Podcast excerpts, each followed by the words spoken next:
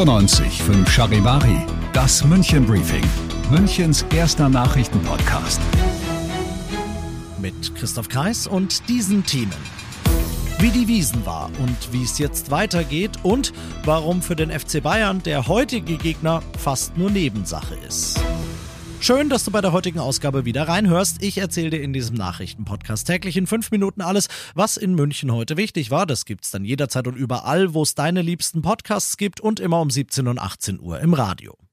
Einen einzigen Rekord hat sie dann doch noch aufgestellt, die Wiesen 2022, die gestern zu Ende gegangen ist. Es waren weniger Besucher da, es wurde weniger gegessen und es wurde weniger getrunken, aber immerhin wurde so viel gewhatsappt, geinstagrammt und gesnappt wie noch nie.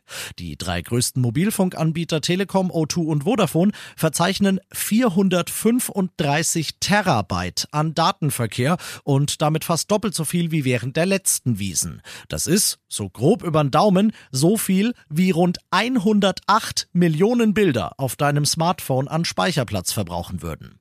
Ganz so hoch ist die Zahl der wiesenbedingten neuen Corona-Fälle nach dem Oktoberfest nicht. Längst nicht natürlich. Aber ein paar tausend am Tag waren es dann halt schon. Die Inzidenz in München ist heute ausnahmsweise mal gesunken. Aber erstens liegt das an der verspäteten Nachmeldung durchs RKI wegen des Wochenendes und des Feiertags.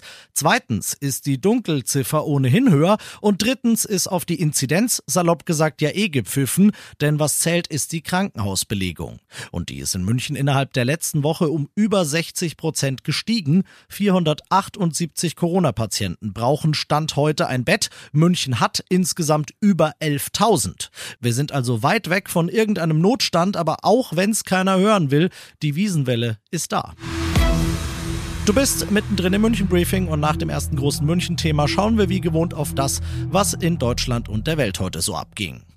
Die Liste der Themen ist lang. Bundeskanzler Scholz berät seit dem Nachmittag und in dieser Sekunde im Kanzleramt mit den Regierungschefs der Bundesländer über den weiteren Kurs in der Energiekrise. Die Länder erwarten von Scholz vor allem Klarheit über das geplante dritte Entlastungspaket, über die geplante Gaspreisbremse und über die geplante Nachfolgeregelung fürs 9-Euro-Ticket und vor allem wollen sie wissen, wie geplant ist, dass das finanziert wird. Charivari-Reporterin Jana Laumann. Die kalten Herbstabende sind schon da, jetzt soll auch schnell eine Lösung her. Die Länderchefs wollen wissen, wie er genau aussehen soll, der Doppelwumms, den Scholz angekündigt hat. 200 Milliarden Euro für Gaspreisdeckel und Co., was vor allem die Wirtschaft stützen soll. Immerhin ist da schon klar, woher das Geld kommt. Dafür werden neue Schulden gemacht. Beim dritten Entlastungspaket für die Bürger gibt es da noch Streit. Die Ampelkoalition will dafür 19 Milliarden von den Ländern. Die fühlen sich bei der Planung übergangen und wollen das nicht zahlen. Das ist eine tolle Nachricht für den gesamten EU-Raum ab 2024. War's das mit dem elendigen Kabelsalat. Das EU-Parlament hat heute beschlossen, dass es dann für Smartphones und viele andere Geräte nur noch ein Ladekabel gibt und USB-C zum Standardanschluss wird. Aus Brüssel berichtet Charivari-Korrespondentin Sarah Geiser-D. Neben Smartphones fallen auch Tablets unter die neuen Regeln hier aus Brüssel, genauso wie Digitalkameras, Kopfhörer, Lautsprecher, E-Reader, tragbare Spielekonsolen und Navis. Zu einem späteren Zeitpunkt kommen auch Laptops dazu. Eine weitere Neuerung ist, dass wir in Zukunft immer wählen können, ob wir diese Geräte mit oder ohne Ladekabel kaufen wollen. Laut EU-Parlament können Verbraucherinnen und Verbraucher in der EU dadurch 250 Millionen Euro pro Jahr einsparen. Und das noch zum Schluss.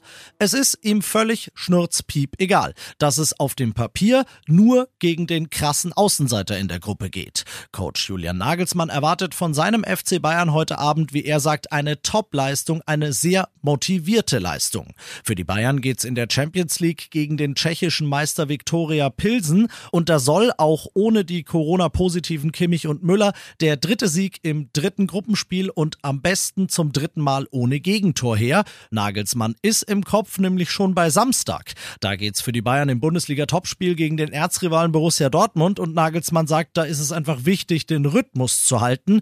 Anpfiff heute Abend in der Allianz Arena ist um 18.45 Uhr. Du kannst dir die Partie auf The Zone live angucken. Ich bin Christoph Kreis. Mach dir einen wunderschönen Feierabend. 95.5 Charivari, das München Briefing, Münchens erster Nachrichtenpodcast. Die Themen des Tages aus München gibt es jeden Tag neu in diesem Podcast um 17 und 18 Uhr im Radio und überall da, wo es Podcasts gibt, sowie auf charivari.de.